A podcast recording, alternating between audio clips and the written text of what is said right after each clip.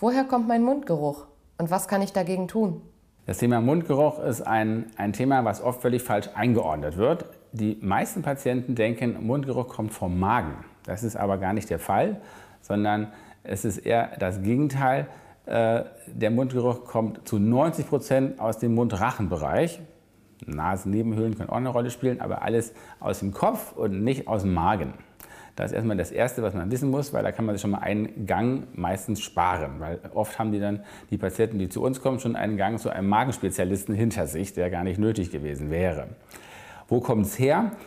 Die Hauptursachen sind oft unbehandelte Zahndefekte, also wirklich Karies. Karies heißt zu Deutsch Zahnfäule. Und das, Karies ist nur ein schöneres Wort, aber das kann man auch riechen, Zahnfäule. Ja? Das ist ein ganz charakteristischer Geruch, der wirklich nicht schön ist. Daneben können auch Bakterien, die in Zahnfleischtaschen und Zahnnischen sich ansiedeln, auch noch ordentlich dazu beitragen, dass das auch schlecht riecht. Teilweise anaerobe Bakterien, die da tiefer in Taschen drin sind, können auch Schwefelprodukte produzieren, die flüchtig sind und die man dann auch in der Atemluft wahrnimmt.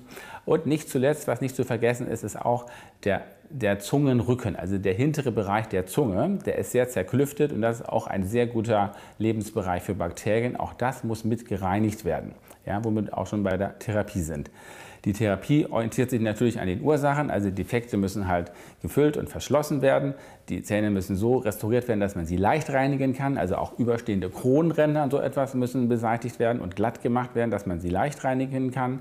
Dann muss man die Zahnfleischtaschen gründlich reinigen und alle Zwischenräume richtig polieren und obendrein eben auch den Zungenrücken. Das ist erstmal etwas Ungewohntes, das kann man auch zu Hause machen und das sollte man dann auch fortsetzen. Und dann hat man auch einen schnellen Erfolg, das kann man gleich merken.